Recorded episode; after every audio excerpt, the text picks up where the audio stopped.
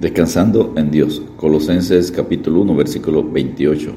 Amonestando a todo hombre y enseñando a todo hombre en toda sabiduría, a fin de presentar perfecto en Cristo Jesús a todo hombre. Hay que hablar la verdad cuando exhortamos. Esto requiere valentía porque la gente no está siempre dispuesta a escuchar la verdad.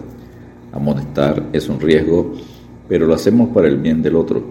Enseña Efesios 4:25 por lo cual, desechando la mentira, habla verdad cada uno con su prójimo, porque somos miembros los unos de los otros. Enseña Proverbios capítulo 24 versos 24 y 25, el que dijere al malo, justo eres, los pueblos lo maldecirán y le detestarán las naciones, mas lo que lo reprendieren tendrán felicidad, y sobre ellos vendrá gran bendición. Y enseña Proverbios 28, 23, el que reprende al hombre hallará después mayor gracia que el que lisonjea con la lengua. La palabra lisonjear quiere decir adular o echar flores. ¿Qué motiva a la gente a adular en lugar de molestar? Ganar el favor del que es adulado. Al ser confrontado con nuestros pecados, ¿cómo debemos responder? Como enseña Proverbios 28:13, el que encubre sus pecados no prosperará, mas el que lo confiesa y se aparta alcanzará misericordia. Encubrir nuestros errores es la mejor manera de garantizar nuestro fracaso. La honestidad garantiza el perdón que buscamos y necesitamos de Dios y de las personas. El propósito de amonestar es a fin de presentar perfecto en Cristo Jesús a todo hombre, como enseña Colosenses 1.28. Esta meta es tan noble que nos debe motivar a seguir luchando confiando en el poder de Dios, como enseña Colosenses 1.29. Punto número uno, cómo amonestar. El apóstol Pablo enseña en Romanos 15, 14, pero estoy seguro de vosotros, hermanos míos, de que vosotros mismos estáis llenos de bondad, llenos de todo conocimiento, de tal manera que podéis amonestaros los unos a los otros. Para instruir, amonestar a otros, hay que estar lleno de bondad y conocimiento de Dios. ¿Cómo sería una amonestación sin bondad, cargada de intolerancia y maldad? ¿Cómo sería una amonestación sin conocimiento, sin conocimiento podemos hacer más daño que bien. Se necesita conocimiento bíblico y conocimiento de la situación del hermano para que la, amonestación sea acertada. Enseña Santiago 1, versículos 19 y 20.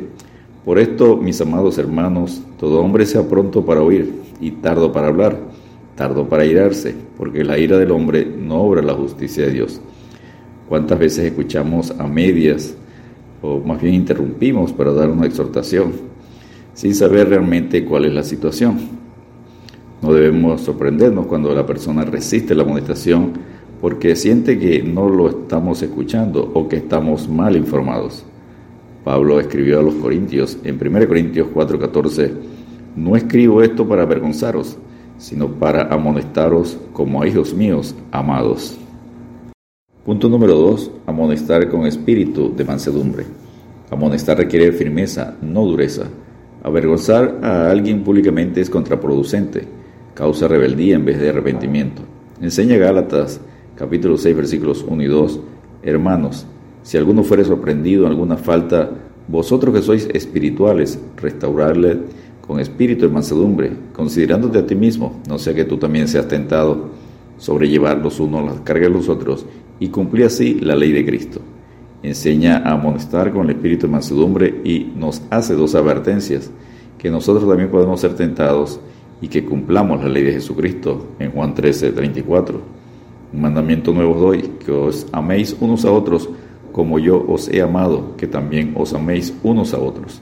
Este mandamiento incluye el segundo gran mandamiento, que es amar al prójimo como a ti mismo, que lo conseguimos también en Galatas 5.14, Romanos 13, versículos 8 y 10. Otra parte de la restauración es sobrellevar los unos la carga de los otros, como enseña Gálatas 6, versículo 2 en su parte A. Las cargas que debemos llevar para el hermano son las cargas pesadas, abrumadoras, que el hermano es incapaz de sobrellevar solo. No se refieren a las cargas normales de cada día, las cuales él sí tiene que llevar, como enseña Gálatas 6, versículo 5. Punto número 3. Pasos para restaurar a un hermano. Jesucristo enseña los pasos a seguir en Mateo 18, versículos 15 al 17. Paso número 1, reunirse a solas con el hermano, según Mateo 18, 15. Por tanto, si tu hermano peca contra ti, Ve y repréndele, estando tú y él solos. Si te oyere, has ganado a tu hermano. Paso número 2. Si no acepta la amonestación, deben reunirse de nuevo con el hermano y llevar uno o dos testigos, según Mateo 18, 16. Mas si no te oyere, toma aún contigo a uno o dos, para que en boca de dos o tres testigos conste toda palabra. Los testigos solo deben escuchar la conversación. Paso número 3 llevar el caso a la iglesia, el cuerpo pastoral, según Mateo 18, 17. Si no los oyere a ellos, dilo a la iglesia. Y paso número 4, si no oye, no obedece el cuerpo pastoral, debe ser expulsado de la iglesia, tenerlo por inconverso, según Mateo 18, versículo 17 en su parte B. Y si no oyere a la iglesia, tenle por gentil y publicano. Otros casos en la Biblia de personas expulsadas de la iglesia las conseguimos en 1 Corintios 5, versículos 1 al 5 y 1 Timoteo 1, versículos 18 al 20. Enseña a Tito, capítulo 3, versículos 10 y 11, al hombre que cause divisiones. Después de una y otra amonestación, deséchalo, sabiendo que el tal se ha pervertido y peca y está condenado por su propio juicio. Otros casos de divisiones los conseguimos en Romanos 16, versículos 17 y 18 y 2 de Tesalonicenses, capítulo 3, versículos 14 al 15. Descansemos en Dios practicando Romanos capítulo 14, versículo 13. Así que ya no nos juzguemos más los unos a los otros, sino más bien decidid no poner tropiezo o ocasión de caer al hermano. Dios te bendiga y te guarde.